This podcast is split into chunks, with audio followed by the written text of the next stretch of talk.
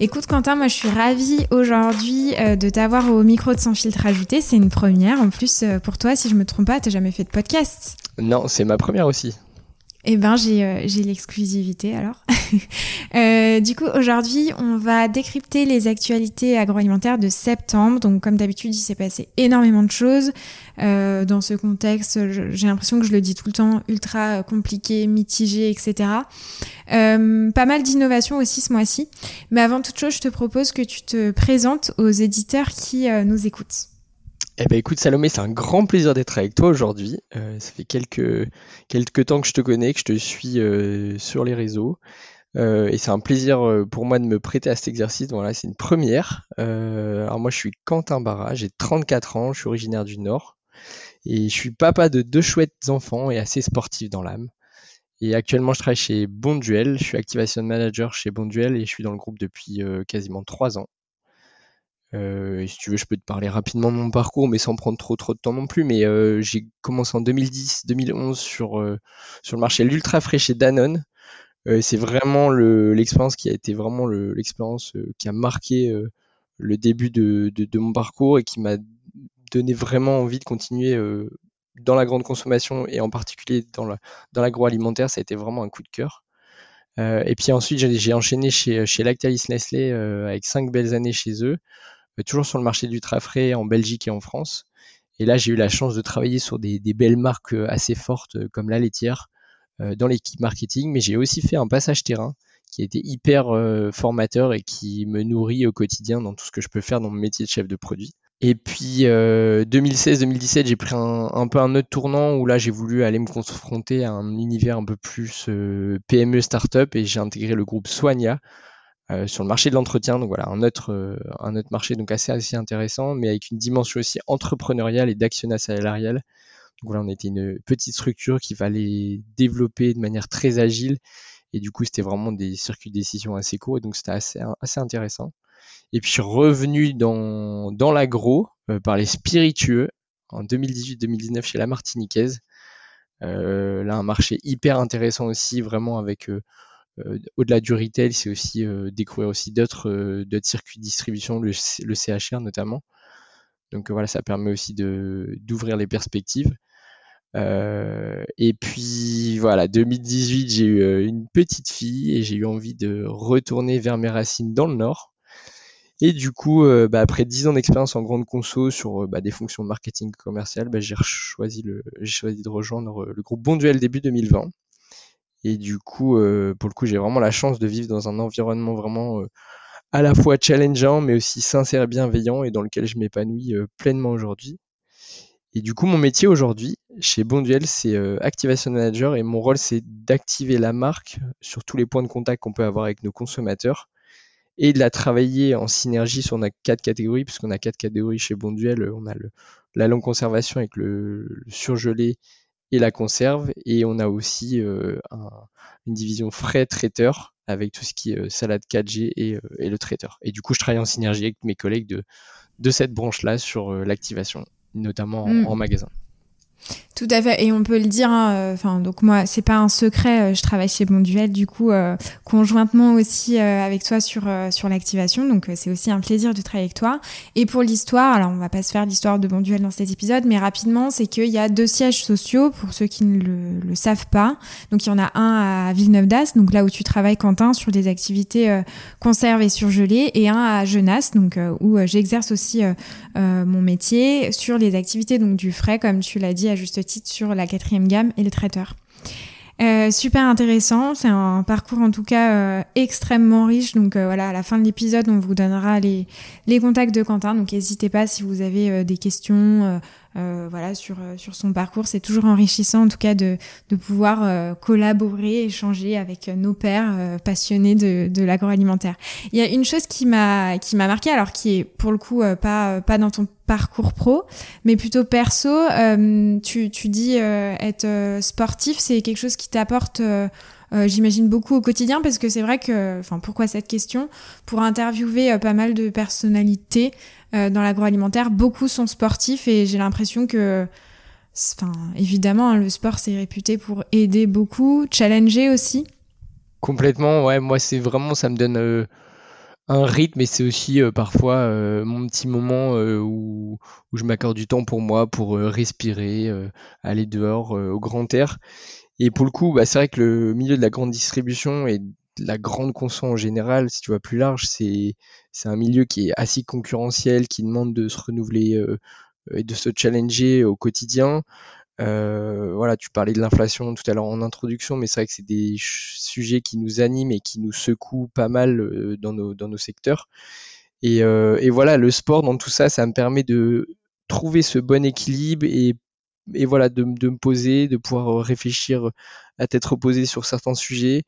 Euh, et surtout, et le plus important aussi, c'est de réussir à trouver l'équilibre entre vie pro, vie perso. J'attache beaucoup, beaucoup d'importance à, à cet équilibre-là, à préserver, euh, voilà, je parlais en intro de mes deux enfants, ma femme, ma famille, et en même temps réussir à être performant au travail. Et du coup, le fait de, de, de me donner ce rythme avec le sport, ça me permet aussi de, bah, de garder le cap et de, de, me sentir bien dans mes baskets au quotidien. Et voilà, pour le coup, j'ai commencé ce matin avec un petit footing dans les champs à la fraîche et je me sens en pleine forme aujourd'hui. Hmm, génial, non mais il y en a beaucoup et puis j'ai envie de dire l'équilibre pro-perso et euh, devient est de plus en plus important et d'autant plus pour euh, enfin pour toutes les générations mais encore plus pour les jeunes qui arrivent sur le marché du travail donc je pense que c'est aussi un sujet euh, important à, à, évoquer. Ouais, ça pourra faire peut-être un jour le, le sujet d'un podcast. Je viendrai faire mon deuxième. Voilà, exactement. et du coup, Quentin, est-ce que tu peux nous dire euh, ben, quelle est ta relation avec Sans filtre ajouté ou plutôt bah, comment tu as connu euh, le podcast et puis peut-être, je sais pas, s'il y a un épisode qui t'a marqué? Alors, moi, je te suis euh, pas mal déjà sur LinkedIn parce que tu es assez active en fait avec ton, ton compte ton compte direct et aussi sur Instagram. Je sais que voilà, tu, tu publies assez régulièrement. Pour moi, c'est LinkedIn et Instagram, c'est les c'est vraiment le format idéal pour moi parce que je peux le faire euh, voilà entre deux réunions le matin euh, ou à d'autres moments de la journée où, où j'ai pas forcément besoin de me, poser, je le fais assez spontanément. Et pour le coup, ça me permet vraiment d'être au courant de toutes les tendances actuelles de la grande consommation et j'adore ça. Pour le coup, j'ai parlé de, du fait que j'avais fait du terrain.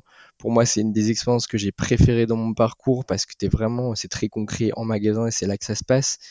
Et c'est vrai que là, voilà, euh, même si je conserve cette proximité avec les équipes terrain, parce qu'on est en contact régulier, on va aussi régulièrement sur le terrain, aussi ensemble, hein, pour le coup, c'est aussi ce qui permet de garder les pieds sur terre et d'être euh, au courant de tout ce qui se passe euh, au quotidien.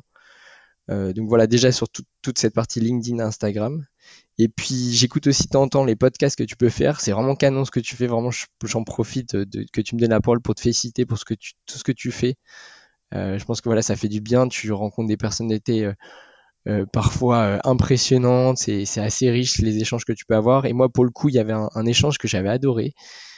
c'était celui que tu avais eu avec Jacques-Édouard Sabatier, le fondateur de Joe, l'application de Joe ça m'avait vachement intéressé parce que j'étais en discussion avec eux fin début fin fin 2021 et, et, pour le coup le podcast est arrivé un peu peu de temps après et j'avais trouvé ça euh, intéressant comme euh, modèle et, clairement en fait ce qui est intéressant c'est de, voilà de réussir à inspirer les consos sans les noyer euh, sous des flots de recettes compliquées à réaliser et puis à l'opposé on voit sur tout ce qui est top chef avec qui sera le meilleur avec des, des, recettes hyper complexes. Et moi, j'avais envie d'un truc simple et pour le coup, ça résonnait vachement en moi et pour nos consos aussi, bon duel.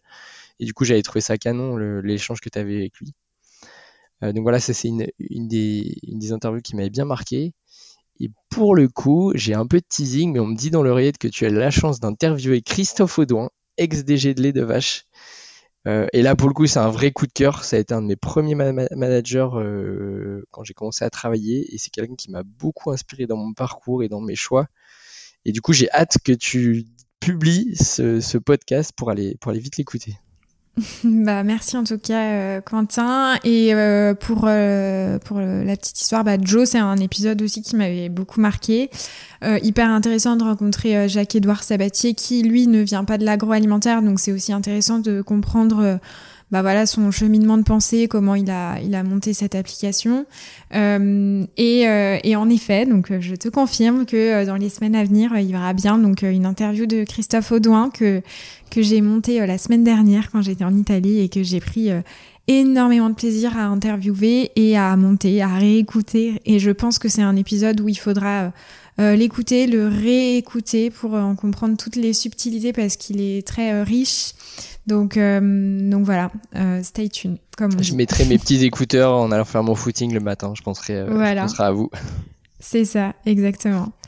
Euh, écoute, je te propose qu'on rentre dans le, dans le dur et euh, comme, euh, comme chaque mois, qu'on balaye les up and down du mois. Donc, Quentin, est-ce que tu pourrais nous partager un up, un coup de cœur, quelque chose qui, qui a été plutôt positif pour toi durant ce mois et, et nous expliquer pourquoi? Alors écoute, j'ai fait un peu original, mais je vais, je vais choisir un up qui fait assez débat en ce moment, mais c'est l'inflation. Euh, pour le coup, euh, voilà, c'est un véritable sujet de tension depuis quelques mois et qui sont vraiment s'installer dans le temps. On voit sur les projections qu'on a sur 2023, ça va continuer à, augmenter. C'est un véritable sujet de tension bah, pour les consommateurs, pour les foyers français, pour les producteurs. On, le vit aussi nous-mêmes. Pour les, pour tout l'amont agricole, c'est compliqué pour tout le monde. Et du coup, je me suis dit, mais qu'est-ce qu'on peut tirer de positif de cette situation Et en fait, je me dis que dans chaque crise, chaque situation compliquée, il y a toujours des, choses qui nous permettent de, grandir. Et en tout cas, moi, il y a un des sujets qui est, important pour moi, c'est toute la partie gaspillage alimentaire. Euh, voilà, on travaille dans l'agroalimentaire, euh, on sait euh, tous les défauts qu'on peut avoir dans, dans, le secteur. On essaie d'optimiser, d'améliorer les choses. Et pour le coup, je pense que l'inflation, c'est euh, un des leviers qui pourra aussi permettre de peut-être changer de position sur le gaspillage alimentaire, parce qu'avant, c'était plutôt un engagement, on va dire, euh, écologique, mais là, ça devient vraiment une routine de consommation et, et ça permet de vraiment répondre à une problématique de pouvoir d'achat. Et donc voilà, je trouvais que c'était un des points positifs, si on peut en trouver, de, l'inflation. Donc euh, voilà, c'est mon petit up du mois. Ouais, je trouve que c'est hyper intéressant de le voir comme ça. Ce serait euh, d'autant plus riche de regarder les chiffres. Alors je sais pas où trouver la source. Euh, si vous qui nous écoutez, alors en train de courir dans la voiture, peu importe, mais n'hésitez pas aussi à rebondir sur, sur ce que vous, vous pensez voilà, de, de, de, ce sujet, hein, inflation et gaspillage alimentaire. et puis aussi peut-être voir au niveau du téléchargement des applications sur l'anti-gaspillage s'il y a eu une, une croissance ou pas. Je pense que ça pourrait être intéressant. Ah bah, sujet, À ce sujet, j'allais dire, je te coupe, j'ai eu une, une, partie de la réponse, j'avais vu que Too Good To Go, ils avaient eu une augmentation de quasiment plus 50% des téléchargements mmh. d'appli là sur juin. Ah ça montre aussi que même si c'est des plateformes qui sont en développement, il y a aussi des tendances de fond qui poussent pour de pour lutter contre justement le, gaspillage alimentaire. Oui, oui, complètement. Et enfin, c'est vrai qu'on se parle d'applications, mais même en magasin sur les zones euh, date courte, euh, potentiellement, il y a aussi euh, de l'augmentation sur sur ces ventes. En tout cas, on n'a pas les chiffres, mais en effet, ce serait, ce serait très intéressant. Euh, donc, euh, très bon sujet et bien de le voir euh, effectivement comme ça. Moi, Quentin, j'ai aussi un up à te partager. Je pense que tu as peut-être dû le voir. Ça a fait un bon boom sur LinkedIn. C'est Café Royal qui lance du café en dose sans emballage. Donc, en fait, c'est un bah, Café Royal, c'est, euh, enfin, on, va partir de la base. C'est le torréfacteur Delica, donc c'est une filiale du, distributeur euh, suisse Migros, qui lance euh, une machine à café qui s'appelle Coffee Bee. Donc, et son innovation, elle est signée donc Café Royal. Donc là, le concept c'est une innovation de rupture. Donc c'est aujourd'hui, comme on le sait, euh, l'industrie du café en, dosette, c'est une industrie qui est extrêmement polluante de par euh, bah, notamment les compositions en aluminium qu'on peut retrouver. Là, ils proposent les, les, déchets de capsules en fait en aluminium. Aujourd'hui, c'est évalué à 100 000 tonnes par an. Donc c'est quand même quelque chose qui est conséquent. Et ça fait longtemps qu'on se parle justement de ce sujet-là. Et eux, ils ont pris euh, ce, sujet, cette problématique comme une opportunité pour créer cette innovation. Donc là, ils proposent un café qui est sans emballage. Alors sans emballage, oui et non. En fait, c'est une boule de café qui est euh, enrobée par une couche qui est, enfin, qui est faite à base d'algues, donc euh, un déchet finalement organique. Euh, et ce qui est plutôt bien aussi, c'est que c'est récolté euh, donc en France sur la côte atlantique. Et en fait, quand la boule elle est introduite dans la machine à café, elle est lavée poussé vers l'extracteur et, euh, et après, ben, enfin, t'as ton, ton café de manière euh, très euh, classique, quoi. Donc moi, j'ai trouvé que c'était bien. ça montre que les, les sujets bougent. Là, sur le prix, en plus, je trouve que pour ce type d'innovation, on était sur quelque chose d'assez abordable. Donc si je dis pas de bêtises, la machine, elle est recommandée au prix de 179 euros. Alors abordable, tout est relatif évidemment. Mais euh, voilà, le café, il est vendu à 3,49 pour le paquet de 9 et 3,69 pour deux références bio. Euh, donc euh, voilà, ça va faire bouger les lignes. Alors j'ai regardé aussi un peu sur euh, LinkedIn les, commentaires qu'il y avait. Donc pour certains consommateurs, c'est pas du tout une innovation de rupture parce que il y en a qui disent que tout simplement ça s'appelle bah, une machine en grain. On, a juste à placer dans, le broyeur et, et, ça fait notre café. Donc je sais pas toi Quentin si tu avais pris connaissance de cette innovation et qu'est-ce que qu'est-ce que t'en penses? Si, bah alors je trouve que c'est une super, euh, une super opportunité aussi de, de, voilà, de réduire aussi euh, les emballages. Je comprends complètement le, le commentaire là, de, de l'internet là, au sujet de, du café euh, broyeur automatique. C'est vrai, moi pour le coup, il y a quelques années, j'étais assez consommateur des dosettes café et à chaque fois que je me faisais un café, je me disais, c'est vraiment cata ce qu'on fait. Et du coup, il y a peut-être 4 ans, je me suis acheté une machine à café avec euh, café en grain et du coup voilà j'ai fortement réduit euh, euh, bah, mes déchets de dosette, j'en ai plus. maintenant, la prochaine étape, c'est de réussir à réduire les, les emballages justement qui contiennent ces cafés en grains. pour moi, c'était vraiment un levier pour réduire les, les déchets. Et, voilà, cette innovation est hyper intéressante. Moi, je trouve c'est et puis voilà, ça reste quand même abordable. On est globalement sur les mêmes tarifs que des paquets par 10 qu'on peut retrouver sur d'autres marques euh, avec mm. des, des, des traditionnels. Oui, après, il faut dire que en effet, la machine en grain, euh, c'est la solution, je pense, qui est aujourd'hui la plus vertueuse. En revanche, bah, le coût que tu mets dans une machine en grain, alors j'imagine que tu en as des abordables, mais c'est vrai que le, la, le coût perçu sur, ce, sur ces machines-là, et j'imagine le coût réel aussi, est quand même beaucoup plus important. Euh, donc c'est bien aussi d'offrir euh, des alternatives à des consos qui ne peuvent tout simplement pas se payer euh, bah, des machines en grain. Quoi. Complètement. Et Quentin, est-ce que tu as un down ou je sais pas, une actualité plutôt qui t'a surpris ce mois-ci à nous, à nous partager? Eh bien écoute, en down, je proposais de, de, de, parler un peu de toutes les difficultés que rencontre actuellement le, le monde agricole euh, cette année en France, euh, à la fois d'un côté les tensions internationales qui ont fait euh, pas mal bondir les prix, et là tout ce qu'on a vécu cet été, alors on a tendance à l'oublier avec le retour de la pluie et du mauvais temps, mais pour le coup on a quand même vécu une année assez exceptionnelle et un peu dramatique en termes de conditions climatiques, et ça a très largement pénalisé les rendements agricoles, donc c'est vraiment pas une bonne nouvelle. Bah, pour le milieu agricole, pour toute notre filière au global, parce qu'on est tous concernés. Euh, à titre d'exemple, j'ai vu que la récolte de pommes de terre se fait là depuis début septembre, ils sont aux alentours de 20% de baisse euh, de rendement euh, sur ces, légumes-là. Il y a encore plein d'autres produits agricoles qui connaissent une telle baisse. Là, chez Bonduel, on on est en train de récolter le maïs, on va voir comment ça se passe, mais c'est vrai que c'est pas une très bonne nouvelle et pour le coup c'est complexe aussi pour gérer bah, ces situations là parce que Là où on, parlait de situations exceptionnelles une fois tous les 10-20 ans, euh, on a l'impression que c'est une année sur deux. Donc euh, voilà, en tout cas, tous nos partenaires agro travaillent pour essayer de modéliser ça et, essayer de, s'adapter. Euh, mais voilà, c'est de plus en plus complexe à gérer et en tout cas, ça va pas aller dans le sens du consommateur et de la, de la stabilisation des prix. Je pense que ça va continuer malgré, malgré ça. Hmm. Ouais, puis pour rebondir sur ce que tu dis, c'est que euh, les conditions climatiques, euh, malheureusement aujourd'hui, on le voit dans les et, et, ça rejoindra mon, mon, down suivant, mais il y a une baisse euh, de, de l'intérêt du bio, mais aussi, enfin, une volonté d'avoir des produits de plus en plus locaux.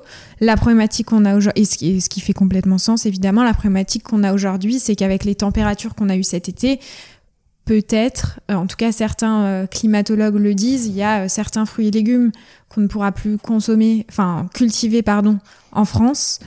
Et donc, on ne pourra pas répondre à cette attente de local.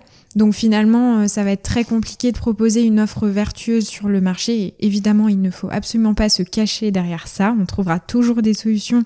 Et je pense que l'homme, de manière générale, est résilient et, s'adaptera. Mais en effet, ce sera de plus en plus compliqué. Euh, écoute, moi, je te propose aussi un, down que j'ai à te partager, euh, et c'est donc sur euh, le ralentissement du bio. Alors pour la petite histoire, donc il y a eu Natexpo qui s'est tenu il y a une semaine et demie à Lyon, donc évidemment je, m'y suis rendue. c'est, on le sait, un marché qui est en perte de vitesse et je donnerai quelques chiffres. Et, et c'était enfin tous les intervenants avec qui j'ai pu échanger sur le salon euh, en sont évidemment euh, conscients, euh, en subissent les conséquences. C'est vraiment malheureux parce que il y a des intervenants qui proposent des innovations certes, mais aussi bien plus que ça, des, des, vrais engagements, des vraies valeurs sur les entreprises. Et là, les chiffres sont tombés. Alors c'est IRI hein, qui, qui a fait cette analyse. Donc en volume sur le bio, on est à moins 7,6% quand on est à moins 2% euh, sur euh, le non-bio, et en chiffre d'affaires, moins 5%, et on est à plus 1,8%, hein, c'est l'effet prix euh, sur le non-bio. Donc on le voit, le, local, c'est le, le, plus le label aujourd'hui qui prend le dessus par rapport au bio. Il écrase tous les autres labels dans la hiérarchie des normes et des appellations auxquelles sont confrontés les, les consommateurs. Donc on verra dans quelle mesure on pourra vraiment proposer ce type de label. Euh, et en fait, euh, le bio, ben, pour avoir échangé avec de nombreux euh, intervenants sur le salon, il, ne suffira plus, encore plus dans, dans, cette période complexe de hausse des prix.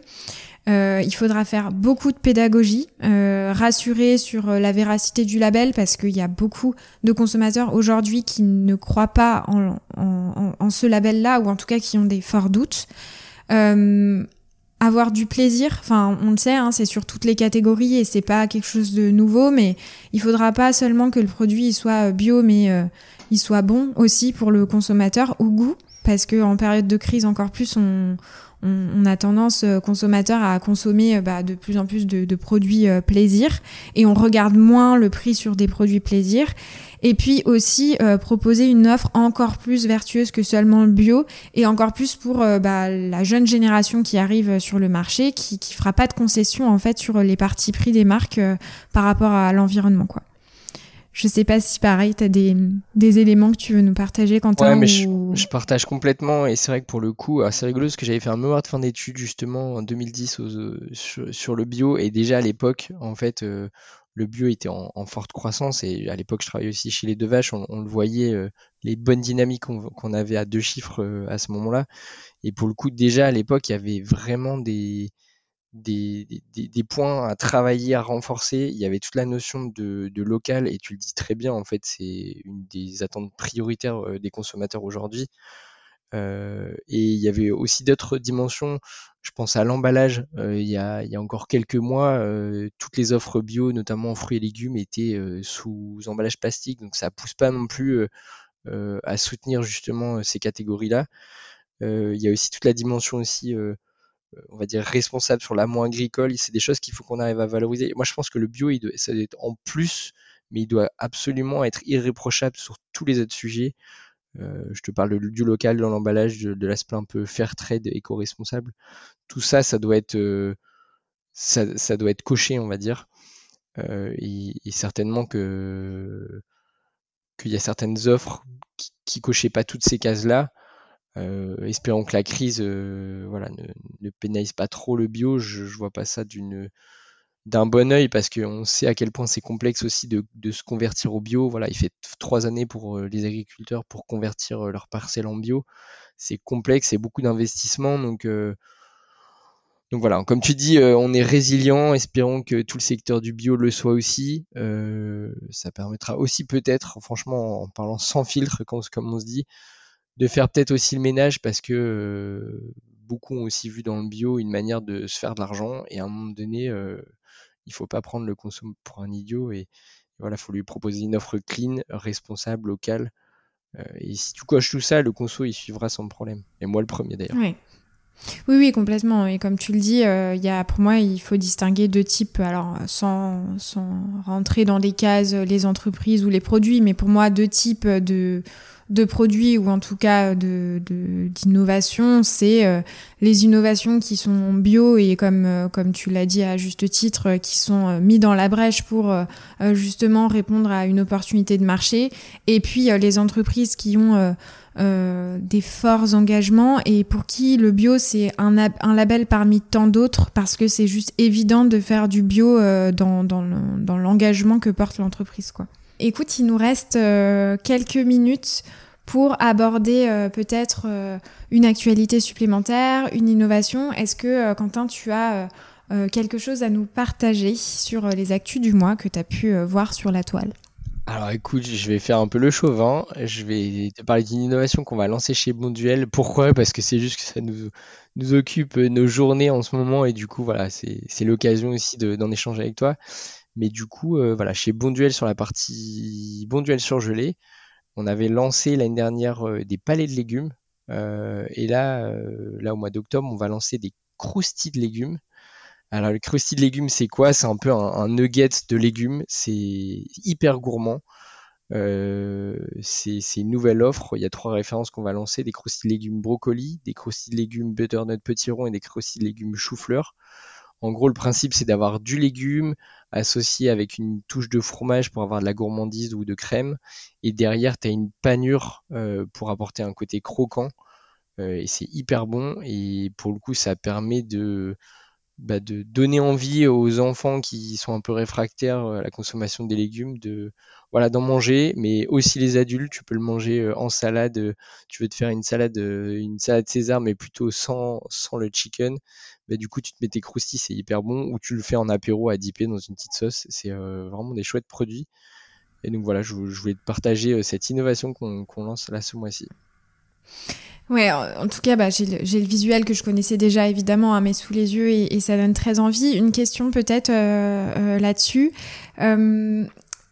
Est-ce que euh, tu as des, chiffres sur le segment des, panés ou, des croustilles? Enfin, Pourquoi cette question? C'est parce que, euh, bah, évidemment, en traînant pas mal dans les rayons, j'ai pu voir au rayon notamment fromage sur le frais qu'il euh, y a de plus en plus d'industriels qui se lancent sur ces offres-là, hein, sur les innovations, sur les six, six derniers mois, voire dernières années. Donc j'imagine que, évidemment, le segment est porteur. Mais en fait, en fait, plus largement, tu l'as dit juste avant en parlant du bio, tu as parlé de la dimension plaisir et je pense que c'est un truc qu'on doit vraiment pas oublier. Euh, c'est la dimension plaisir et pour le coup là c'est une innovation qui permet de mettre du, plaisir et de la gourmandise sur le, légume qu'on peut voir euh, de manière très brute comme euh, un peu insipide sans saveur et tout, un peu de couleur mais pas, forcément de goût.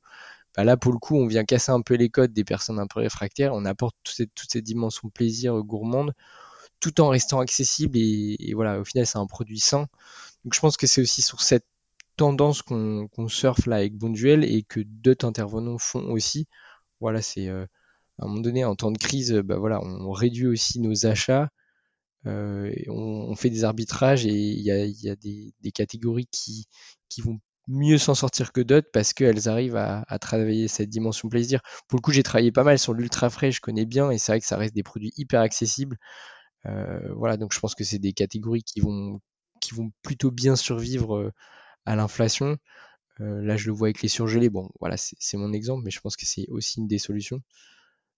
donc à suivre. Et j'ai vu aussi, là, pour le coup, Halloween qui arrive avec toute la partie bonbons. pour le coup, les chiffres, j'ai pas les chiffres exacts, mais pour le coup, l'inflation pénalise pas du tout la partie bonbons au global. Donc on sent qu'il y a quand même un besoin chez les consommateurs français de, trouver une dimension plaisir euh, euh, dans leurs achats pour... Euh, bah voilà, il y a un côté un peu réconfortant. Et je pense qu'on va avoir besoin de ça en temps de crise avec cet hiver qui arrive, donc profitons-en. Carrément, et au-delà de ça, euh, au-delà de ça, euh, sur Halloween l'année dernière, ils étaient en, enfin, on était en confinement ou en semi-confinement. Enfin bref, les ventes n'avaient pas été au rendez-vous, donc euh, j'imagine que cette année, bah, le marché reprendra un peu des couleurs par rapport à l'année dernière. Et pour rebondir sur ce lancement de duel Krusty, ce que je trouve aussi hyper intéressant, au-delà de la gourmandise qui est qui est clé pour les innovations, c'est le fait qu'on ne puisse pas reproduire ou en tout cas plus difficilement euh, cette innovation à la maison. Euh, c'est que, euh, enfin, je trouve que c'est intéressant aussi dans une optique de gain de temps pour le consommateur de proposer ces offres qui sont un petit peu plus complexes et qui nécessitent plus de préparation pour le faire de manière homemade, on va dire. écoute moi, donc dernière actu, je voulais te partager, donc c'est aussi au rayon surgelé, euh, donc pareil, je sais pas si tu connais cette marque. Euh, c'est la marque Pomme Bistro. C'est une marque que j'aime bien. Euh, qui euh, propose donc euh, un partenariat avec un chef que beaucoup connaissent et qui a accroît notamment sa, qui, sa notoriété, oui ça se dit, avec Top Chef, c'est Michel Saran. Donc il y a un partenariat entre Pomme Bistro et Michel Saran. Donc Michel Saran, en fait, quel a été son rôle, c'est de retravailler une gamme de gnocchi. Donc il y a trois recettes qui sont composées de d'une gamme, enfin d'un produit nature, un produit cabécou et un produit herbe de Provence. C'est euh, donc dans des packs avec des, portions pensées pour deux à trois personnes. Et euh, sur le pack, donc il y a Michel Saran qui est euh, clairement affiché. Je trouve que c'est un bon moyen euh, bah, de montrer déjà le savoir-faire français. je trouve que ça apporte beaucoup de proximité aussi sur le pack, ça raconte une histoire. L'avantage aussi des produits surgelés, enfin je pense à d'autres catégories de produits, c'est que la surface d'expression sur le pack est plus importante, donc on peut communiquer quand même beaucoup plus de messages, de gourmandise, de proximité. Et là, le prix, on est euh, sur un PMC pour 425 grammes sur le nature à 3 euros, sur les herbes de Provence 400 grammes 3,19 et Cabécou 3,19 pour 380 grammes. Euh, et la gamme, du coup, elle est disponible à partir de ce mois de septembre euh, dans les enseignes Leclerc, Carrefour, Inter, U et Géant. Donc c'est presque carton plein pour, pour cette gamme. Ça donne faim tout ça. Ouais, ça donne, ça donne vraiment faim, surtout qu'on est, il est 13h20, donc euh, l'heure de, de, manger. Euh, écoute Quentin, merci beaucoup en tout cas pour, euh, pour ces actualités. Est-ce qu'il y a un lien ou un contact ou quelque chose où les auditeurs peuvent te retrouver? Je sais qu'il y a pas mal de, de chefs de secteur, d'étudiants, de chefs de produits. Voilà, s'ils ont des, des questions suite à cet épisode, où est-ce qu'ils peuvent te contacter? Eh ben, grand plaisir, vous pouvez me contacter directement sur LinkedIn, Quentin Barra BARA, et je vous répondrai avec plaisir. C'est noté. Merci beaucoup, Quentin. Merci, Salomé. Bonne journée. Bonne journée, à très vite. Merci beaucoup d'avoir été avec moi jusqu'à la fin de cet épisode. J'espère qu'il t'aura plu. N'hésite pas à m'écrire sur Instagram au nom de Sans filtre ajouté ou LinkedIn au nom de Salomé Charicton. Je réponds à tous les messages et je suis toujours super contente d'interagir avec vous. À bientôt!